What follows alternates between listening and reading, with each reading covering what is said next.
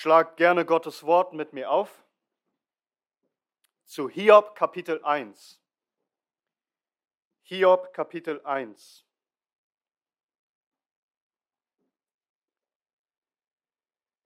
Wir lesen miteinander die ersten fünf Verse.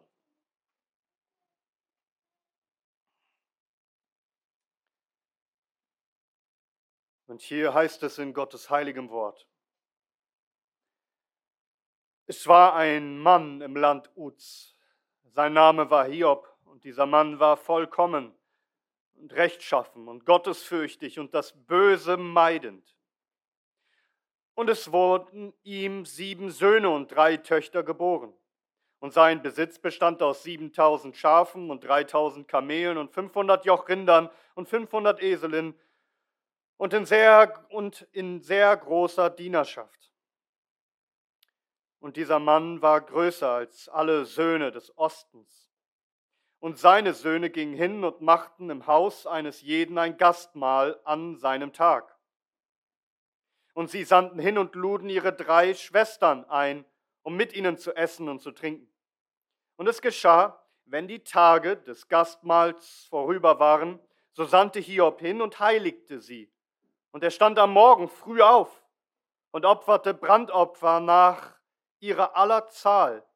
Denn Hiob sprach, vielleicht haben meine Kinder gesündigt und sich in ihrem Herzen von Gott losgesagt. So tat Hiob alle Zeit. Amen. Lasst uns beten. Unser Herr, unser Gott, schenke uns, dass wir und unsere Kinder heilig vor dir leben und keiner in seinem Herzen sich lossagt von dir. Herr, dazu schenk uns deine Gnade, die wir erbitten in Jesu Namen. Amen. Nehmt gerne Platz.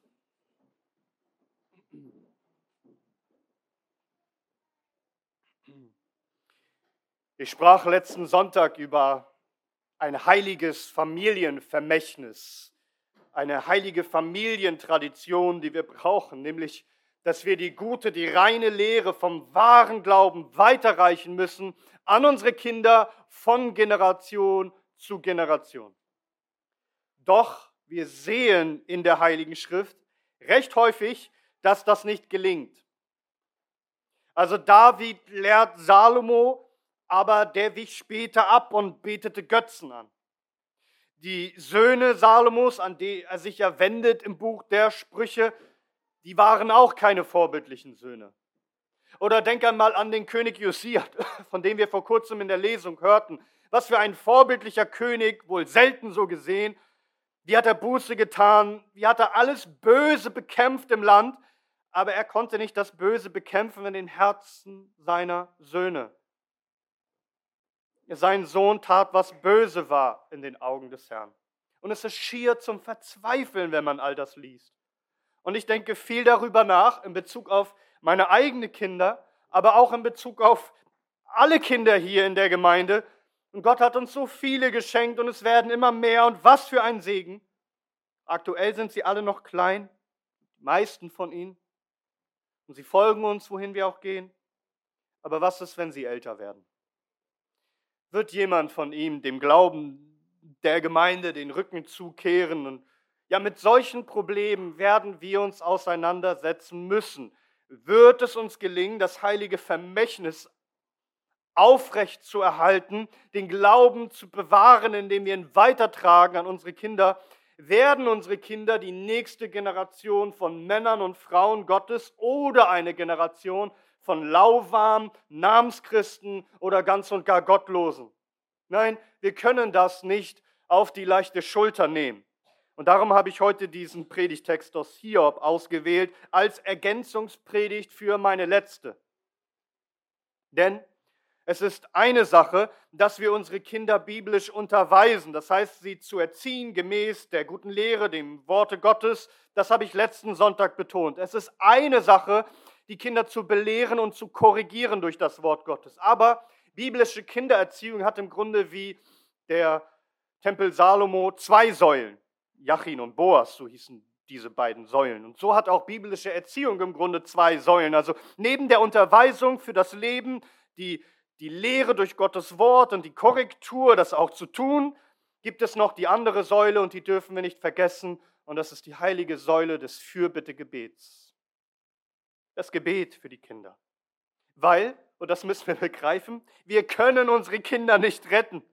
Wir können sie recht lehren, wir können versuchen, sie recht zu erziehen, aber erlösen von ihrem bösen Herzen, von ihrer Sündenschuld können wir nicht. Das muss der Herr tun. Und darum müssen wir lernen, ihn anzurufen, ihn anzuflehen um Gnade. Wir müssen lernen, ernsthafter zu beten, ja zu flehen für unsere Kinder. Und dies wollen wir lernen von Hiob, denn er ist in der Tat ein echtes Vorbild.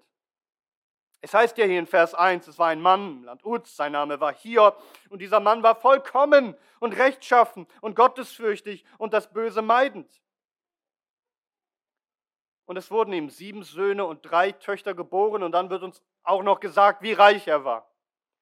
Gottes Wort sagt uns, er war vollkommen, rechtschaffen, gottesfürchtig und das Böse meidend. Das klingt nach einem guten Vorbild. Wir sollten genau hinschauen, was dieser Mann tut. Nein, er war nicht sündlos und das bekennt er ja selbst im Laufe des Buches. Aber an Hiob sehen wir auch, was es bedeutet, Gott zu fürchten und das Böse zu meiden, auch im Umgang, in Bezug auf die eigenen Kinder. Und Hiobs Köcher war, war reich gefüllt, wie der Psalm 127 sagte. Zehn Kinder, sieben Söhne, drei Töchter. Aber wie ging dieser Mann Gottes jetzt um mit seinen Kindern? Was können wir von ihm lernen? Lesen wir zunächst einmal ab Vers 4.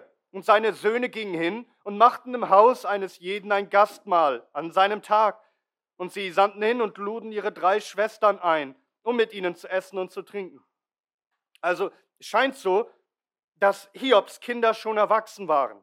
Also jeder der sieben Söhne hatte sein eigenes Haus und die Töchter, so scheint es, waren wohl noch ledig und wohnten vermutlich noch bei Hiob, bei ihrem Vater zu Hause. Doch wir sehen, diese Kinder Sie lebten in Eintracht miteinander. Manchmal sind Geschwister ja wie Hund und Katz, also die können sich nicht ausstehen und sind nur am Streiten. Wir sehen das in der Bibel. Kain gegen Abel, ja, Esau, Jakob oder Josef und seine Brüder und viele weitere Beispiele. Aber die Kinder von Hiob, die waren wirklich einträchtig und friedlich und fröhlich zusammen. Das sieht man, dass sie regelmäßig, das sieht man daran, dass sie regelmäßig zusammenkamen freudig miteinander zu feiern. Also die hatten so eine Art Familientradition. Nochmal Vers 4. Und seine Söhne gingen hin und machten im Haus eines jeden ein Gastmahl an seinem Tag, und sie sandten hin und luden ihre drei Schwestern ein, um mit ihnen zu essen und zu trinken.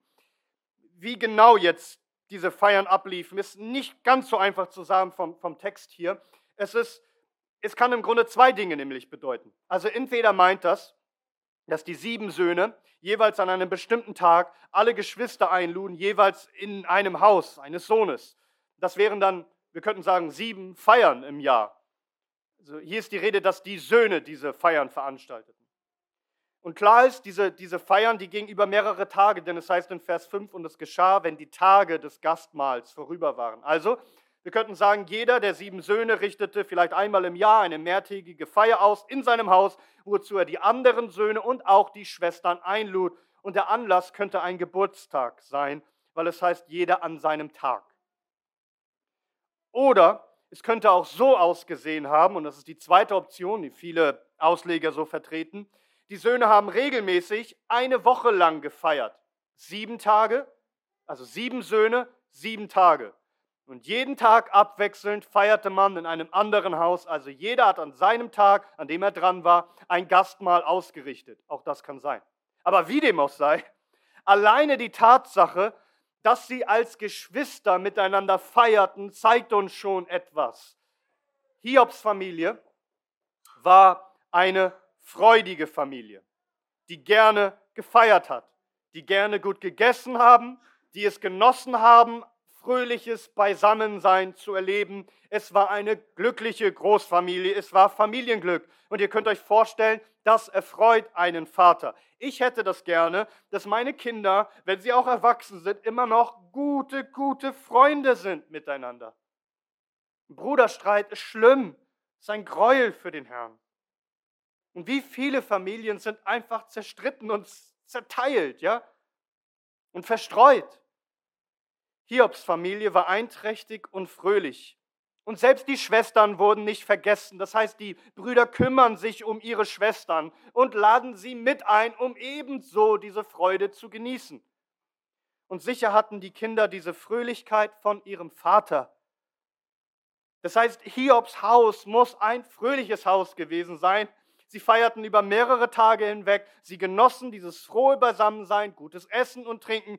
Und Hiob hat es seinen Kindern nicht verboten. Woher wissen wir? dass er die Feierlichkeiten nicht verurteilte. Nun hätte er es als Sünde verurteilt, hätte er später nicht Opfer dargebracht, weil sie vielleicht gesündigt haben. Also wenn diese Feierlichkeiten Sünde wären, hätte er sie davon abgehalten, hätte er sie zu Buße aufgerufen und nicht regelmäßig danach geopfert, wenn das doch Sünde wäre. Nein, diese Feiern waren kein Ausdruck von Sünde, sondern ein Ausdruck von Gottes Segen. Denn am Anfang wird aufgelistet, wie gesegnet Hiob war. Ihre Fröhlichkeit war Ausdruck davon, dass Gott die Familie von Hiob gesegnet hat und ihnen Freude bescherte, indem Freude herrschte bei ihnen. Und auch unsere Häuser sollen fröhliche Häuser sein. Nicht eine ernste und gedrückte Stimmung ständig. Und das Haus der Christen soll ein fröhliches Haus sein, wo man feiert. Und auch jetzt über Weihnachten. Habt Freude und feiert auch. In wie vielen Häusern ist es so, dass gerade zur Weihnachtszeit einfach nur Familienstreitigkeiten angesagt sind? Ja, aber nicht so bei euch. Seid fröhlich, seid dankbar, wenn ihr Feiertage habt und nutzt diese. Esst und trinkt und jubelt in eurem Herzen, lacht und habt große Freude mit euren Lieben zusammen. Und hier lasst mich einmal Charles Haddon Spurgeon zitieren. Ein Mann, der durch und durch geprägt war von den Puritanern und er predigte über diese Verse hier und er betonte, dass er hier sozusagen bricht mit der Tradition der Puritaner. Er hat diesen Text genommen, um zu betonen, dass wir die Weihnachtstage nutzen sollten, um zu feiern.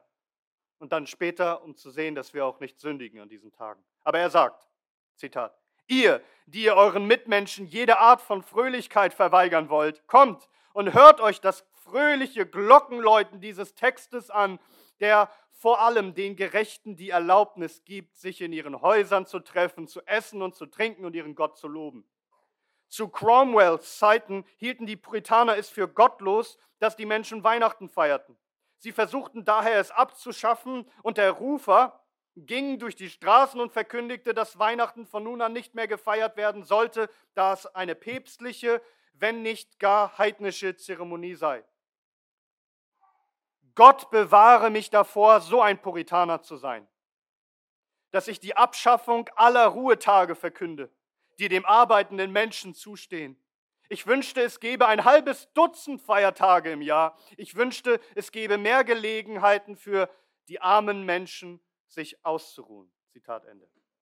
Also er, er sagt im Grunde, sei doch dankbar, dass du freie Tage hast. Nutz doch diese Tage, Freude zu haben mit deinen Lieben. Und auch ihr genießt die Feiertage, die ihr habt. Und vermiest die nicht durch Streitigkeiten und deiner miesen Laune.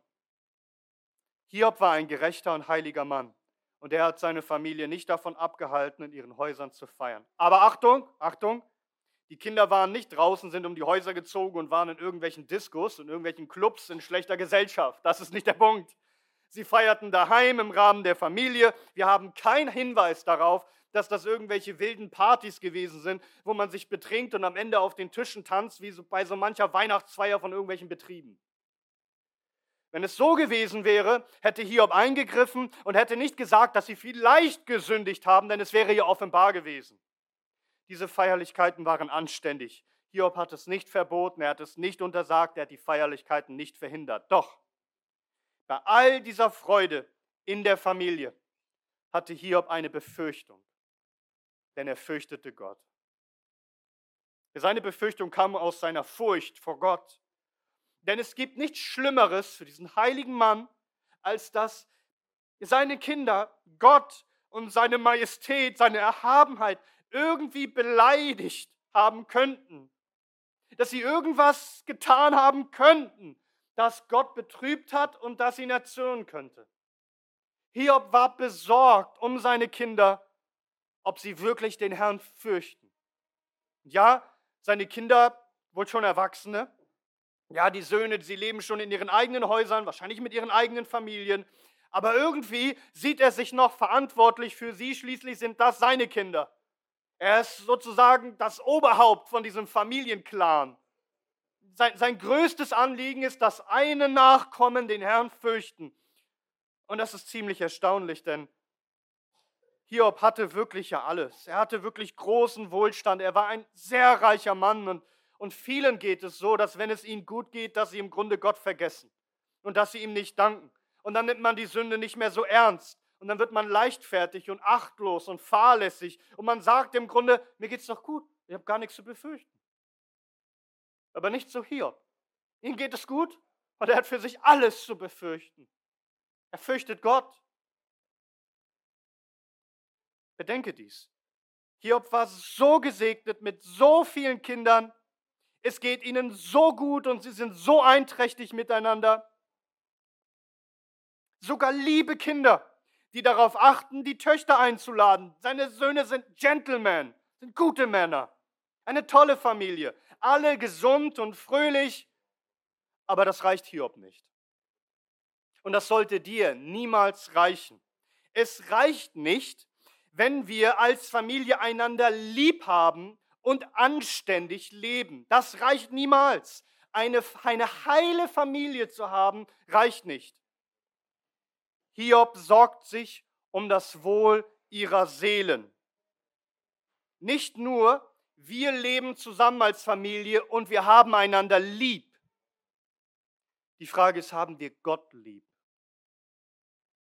Die Frage ist nicht nur, sind wir so beisammen und haben so eine Harmonie. Die Frage ist, sind wir mit Gott zusammen? Oder steht da irgendetwas zwischen uns und unserem Herrn? Hiob hat die Befürchtung, dass bei all den schönen Feiern, bei all dem Familienglück doch was Schreckliches passiert sein könnte, was man bei all dem Lachen übersehen hat, bei all den Feiern und Fröhlichsein, bei all dem Wohlstand und all dem Segen, nämlich, dass seine Kinder vielleicht gesündigt haben. Ab Vers 5. Und es geschah, wenn die Tage des Gastmahls vorüber waren, so sandte Hiob hin und heiligte sie und er stand am Morgen früh auf und opferte Brandopfer nach ihrer aller Zahl. Denn Hiob sprach, vielleicht haben meine Kinder gesündigt und sich in ihrem Herzen von Gott losgesagt. So tat Hiob alle Zeit. Also Hiob hatte die Befürchtung, dass seine Kinder gesündigt haben könnten. Also das Feiern im fröhlichen familiären Rahmen, in dieser fröhlichen Gesellschaft, ist an sich nicht Sünde. Hiob hat es nicht verboten. Aber bei all dieser Feierlaune, bei dieser Feststimmung, bei all diesem fröhlichen Beisammensein, könnte es da sein, dass meine Kinder und vielleicht auch nur eines meiner Kinder gesündigt hat? Ja, dass eines der Kinder sich im Herzen von Gott losgesagt hat. Und nun Achtung, das zeigt uns zunächst einmal, dass die Kinder von Hiob gläubig waren. Denn wenn es nicht so wäre, hätte Hiob nicht befürchten müssen, dass sich einer von Gott losgesagt hat in seinem Herzen. Er hatte sie im Glauben erzogen. Sie hatten doch im Herzen den Herrn lieb, sonst müsste Hiob nicht befürchten, dass sich ein Herz lossagt vom Herrn. Das ist genau das, was wir nicht erleben wollen. Das ist das Schrecklichste, was, was man einem gottesfürchtigen Vater überhaupt antun kann. Dass die Kinder sich von Gott abwenden, in ihrem Herzen lossagen von Gott. Und wenn es auch nur im Herzen geschieht. Hiob weiß, er kann ja nicht in die Herzen schauen. Er weiß, es reicht nicht, wenn das Äußerliche bloß stimmt, dass wir als Familie glücklich zusammen sind und irgendwie ein ordentliches, anständiges Leben führen. Es reicht nicht, wenn wir als Familie zusammen sind und einander lieb haben. Es geht darum, dass wir mit Gott zusammenbleiben und ihn lieb haben. Und er weiß nicht, ob sie vielleicht gesündigt haben. Er weiß nicht, ob doch vielleicht im Herzen sich ein Kind losgesagt hat. Vielleicht ist es so, die Möglichkeit besteht. Hiob weiß, wie wankelmütig das menschliche Herz ist, wie untreu. Hiob hat nichts gehört von irgendwelchen Eskapaden. Aber was ist, wenn sich jemand im Herzen losgesagt hat. Wörtlich steht hier eigentlich, wenn eines der Kinder in seinem Herzen Gott gesegnet hat. Das steht hier eigentlich wörtlich. Oder Gott gepriesen hat. Natürlich meint das Gott geflucht hat, also sich von Gott losgesagt haben. Nur der Gedanke, so etwas gegenüber Gott zu tun, ist so schrecklich, dass es hier beschönigend formuliert wird, versteht ihr? Der Satan später kommt selbst und sagt dann, ja, Gott möge doch seine Hand ausstrecken und, und, und im Grunde Hiob alles nehmen. Und dann sagt Hiob wörtlich, dann wird er dir ins Angesicht preisen. Dann wird er dich ins Angesicht segnen. Was meint das denn? Ja, dann wird er sich lossagen von dir. Dann wird er dir ins Angesicht fluchen. Bei der Feier, bei all dem Wohlstand und der Heiterkeit, könnte es da sein, dass ein Kind im Herzen Gott nicht gedankt hat für all das? Dass eines meiner Kinder Gott vergessen hat und langsam dabei ist, sich zu verhärten? Dass da vielleicht Stolz und Überheblichkeit im Herzen ist, weil es uns so gut geht? Vielleicht vergisst jemand den Herrn und denkt, er hat ihn nicht nötig. Wie oft wird diese Gefahr angesprochen in der Heiligen Schrift, zum Beispiel Sprüche 30, Vers 9, damit ich nicht satt werde und dich verleugne und spreche, wer ist der Herr? Hiob ist besorgt um das Seelenheil seiner Kinder, obwohl diese schon erwachsen sind. Er weiß es, er ist das Oberhaupt als Patriarch, ist er verantwortlich für seine Nachkommenschaft. Und er weiß nicht, ob sie vielleicht gesündigt haben. Und obwohl er das nicht mit Sicherheit weiß, will er lieber auf Nummer sicher gehen. Weil es könnte sein. Also, was macht er bloß? Er stört die Feierlichkeit nicht, er unterbricht das Ganze nicht, er verdirbt nicht die gute Laune. Er kommt aber, sobald die Feier vorbei ist. Und er tut etwas. Er macht sich früh morgens auf und ruft alle seine Kinder zu sich. Vers 5. Und es geschah, wenn die Tage des Gastmahls vorüber waren, so sandte Hiob hin und heiligte sie. Und er stand am Morgen früh auf und opferte Brandopfer nach ihrer aller Zahl. Denn Hiob sprach, vielleicht haben meine Kinder gesündigt und sich in ihrem Herzen von Gott losgesagt. So tat Hiob alle Zeit. Überlegt euch das. Also immer nach einem mehrtägigen Fest lässt er sie alle rufen. Er versammelt sie zu einem heiligen, feierlichen, ernsten Gottesdienst.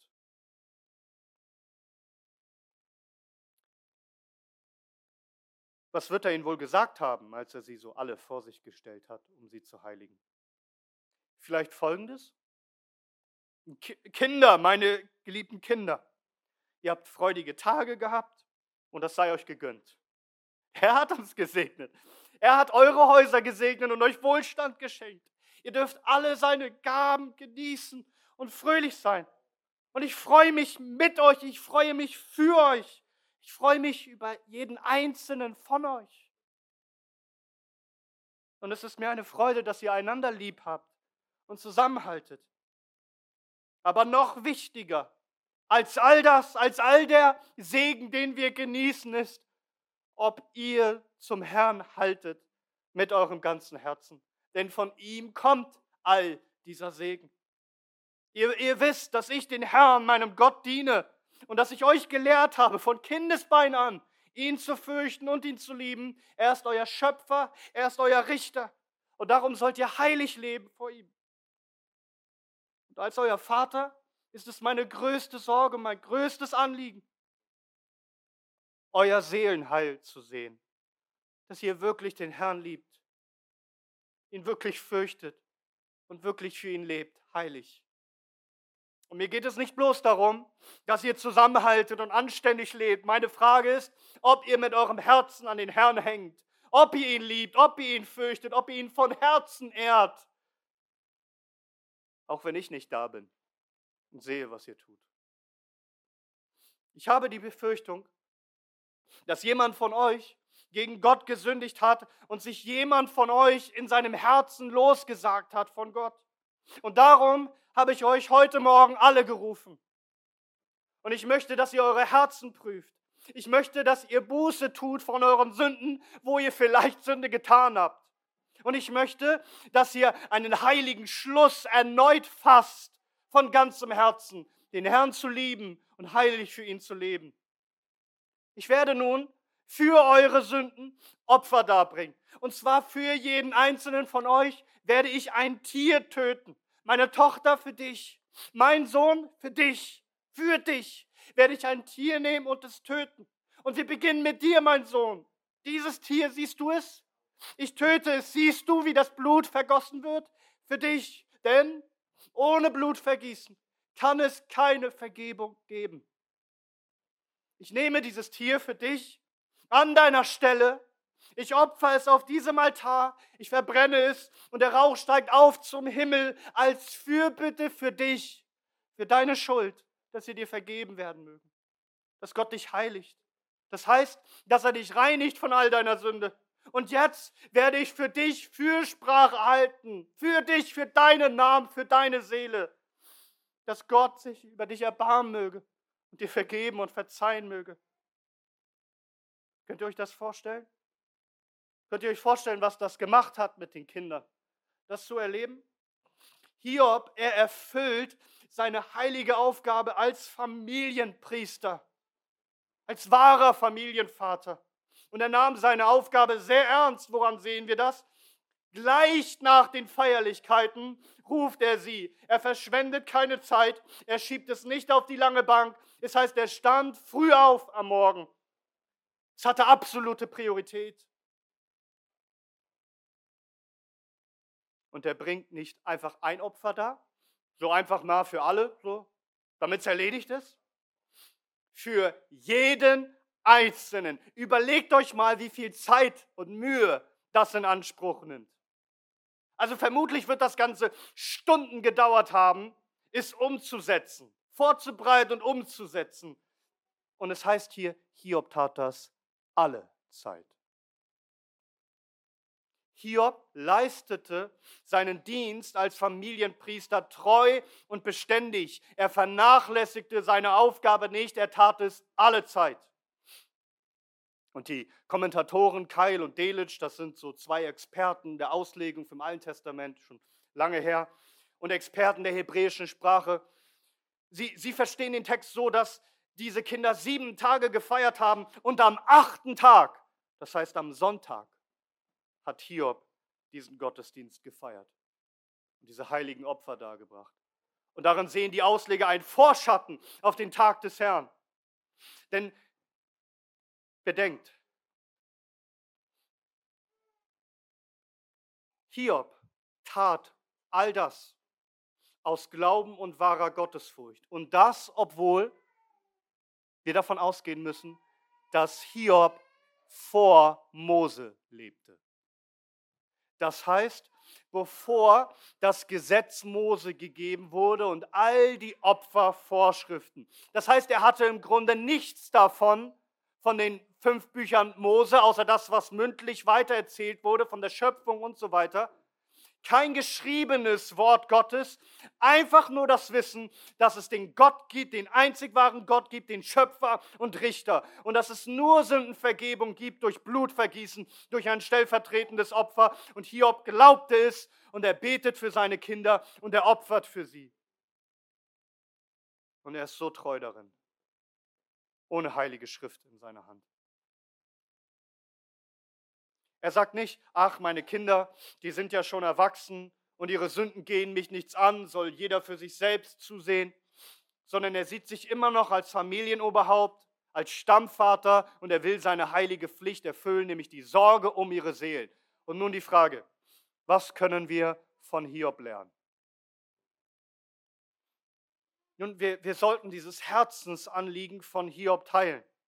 Das heißt, dass es für uns nichts Wichtigeres gibt, als dass die Herzen unserer Kinder den Herrn lieben und sich nicht lossagen von Gott. Also ja, lasst uns fröhlich sein, lasst uns feiern, lasst uns eine glückliche Familie sein. Welch ein Segen, wenn wir als Familie zusammenhalten, einander lieb haben und auch wenn unsere Kinder anständig und ordentlich leben, aber das darf uns bei weitem nicht genug sein.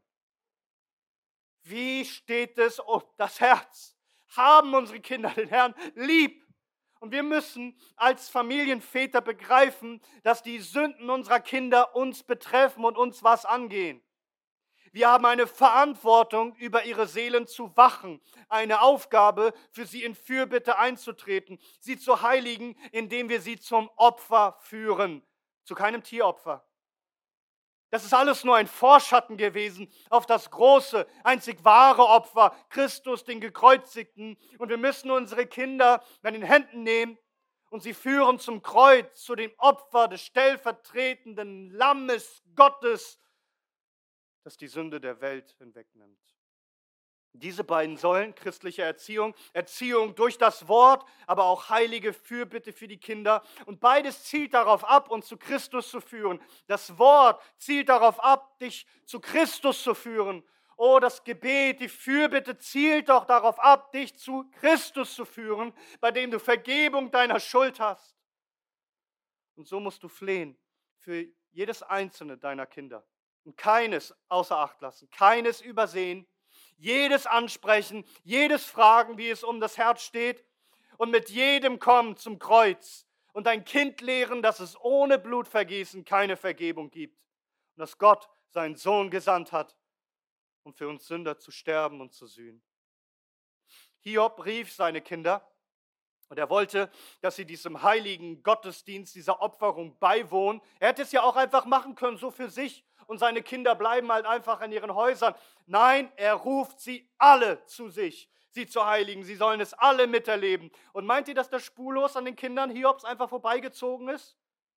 Wie der Vater Fürbitte für sie leistet, den Altar zu sehen und das Blut zu sehen und dass er das, dass er das beständig und treu tat als Familienpriester, Vergebung ersucht und fleht für seine Kinder. Meinst du nicht, dass das Auswirkungen hatte auf die Kinder? Also meinst du nicht, dass Gott dich hört? Und wird Gott nicht durch das, was du tust und dein Vorbild auch deine Kinder anleiten, dass sie selbst ihre Sünde sehen? Dass sie selbst um Vergebung bitten und Buße tun? Wir müssen unsere Kinder anleiten, Buße zu tun. Wir können diese Buße nicht für sie selbst und es reicht nicht, ein Übergabegebet mit ihnen zu beten. Sie sollen lernen, was es heißt, beständig Buße zu tun. Hiob tat das immer wieder. Wir müssen immer wieder unsere Schuld bekennen und umkehren. Also bete für jedes einzelne deiner Kinder. Tritt ein in Fürbitte mit Namen. Nimm es bei Hand zum Kreuz. Und sprich als Ehemann und Vater. Ich aber und mein Haus, wir werden dem Herrn dienen.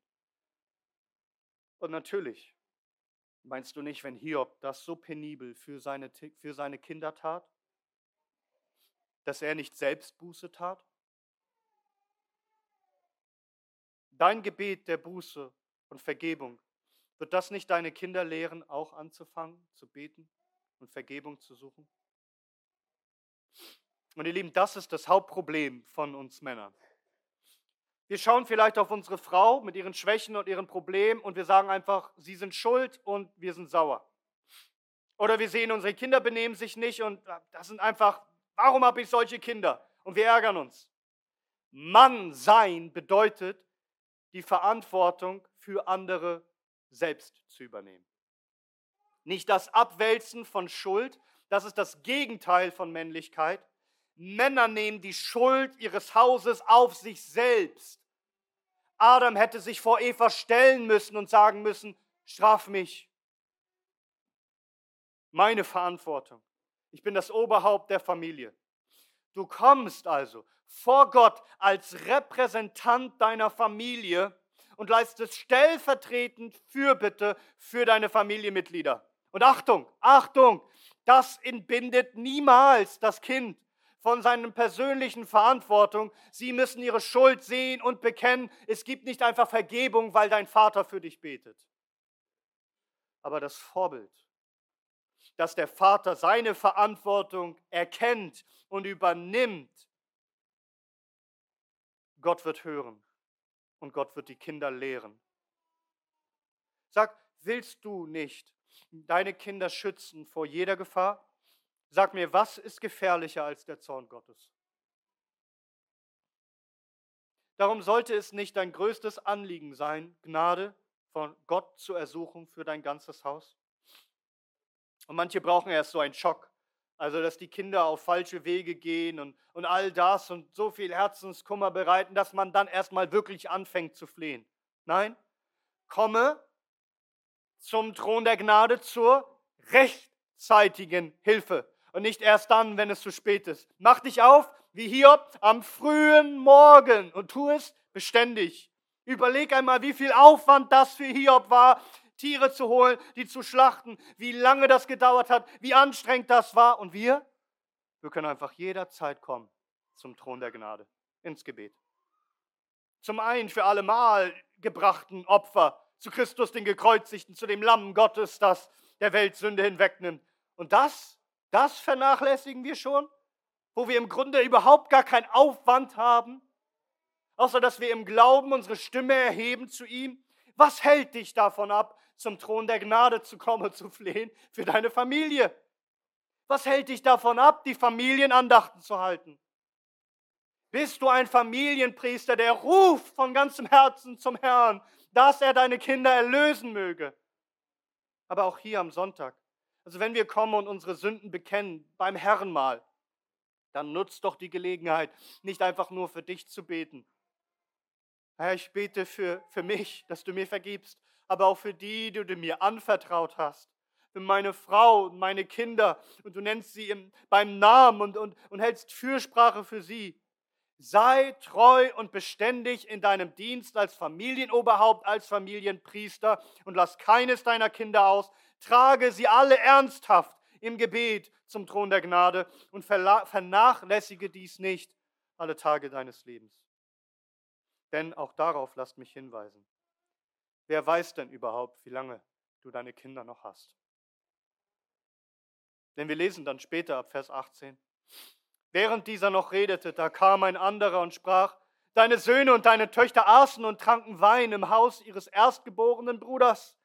Und siehe, ein starker Wind kam vom Jenseits der Wüste her und stieß an die vier Ecken des Hauses. Und es fiel auf die jungen Leute und sie starben und ich bin entkommen, nur ich allein, um es dir zu berichten. Das Ende, es kann schnell, unerwartet kommen. Und du weißt nicht, wie viel Zeit dir noch bleibt mit deinen Kindern. Und mögen sie auch junge Leute sein und in Blüte ihres Lebens stehen, fröhlich und glücklich am Feiern. Und plötzlich kommt das Unglück. Darum flehe alle Zeit Flehe alle Zeit. Und wenn du keine Kinder hast, sag, willst du nicht denen helfen, die Kinder haben? Würdest du bitte mitbeten? Vielleicht suchst du dir bestimmte Kinder aus der Gemeinde konkret aus und sagst, ich flehe für sie. Und ich spreche sie auch an. Und frag, wie es in mir Herz steht. Ich bin ein Evangelist in der Gemeinde. Bezug auf die Kinder. Auch ich will sie zu Christus führen. Sie Gnade finden bei dem Opfer. Dass sie schauen auf Christus. Und das wollen wir auch jetzt tun. Lasst uns schauen auf Christus, als Erwachsene und als Kinder. Lasst uns schauen auf Jesus. Er wird uns dargestellt im Brot und Wein, dass er sein Leib und sein Blut für uns hingegeben hat. Christus, der größer ist als Hiob, denn dieser Mann, Christus, er war vollkommen und rechtschaffen und gottesfürchtend und das Böse meidend. Wir waren es, die nicht vielleicht, sondern wahrhaftig gesündigt haben. Alle Tage unseres Lebens. Wir sind es, die sich nicht vielleicht, ja, sondern wirklich losgesagt haben in unseren Herzen von Gott von Kindesbeinen an. Und unser Gott, unser Herr, er ruft uns dass wir alle kommen und dass wir geheiligt werden. Und zwar indem er sich selbst für uns opfert. Und er leistet für uns unaufhörlich Fürbitte. Für jeden Einzelnen, beim Namen, für alle Kinder Gottes. Es heißt in 1. Johannes 2, Vers 10, meine Kinder, meine Kinder, ich schreibe euch dies, damit ihr nicht sündigt. Und wenn jemand gesündigt hat, wir haben einen Sachverhalter, einen Fürsprecher, einen, der für uns eintritt bei dem Vater, Jesus Christus, den Gerechten. Auf diesen lasst uns jetzt schauen. An diesem lasst uns hängen mit unserem ganzen Herzen und uns niemals lossagen von ihm. Ihm, unseren Retter, der uns geliebt hat und sich geopfert hat für uns. Ihm sei die Ehre von Ewigkeit zu Ewigkeit. Amen.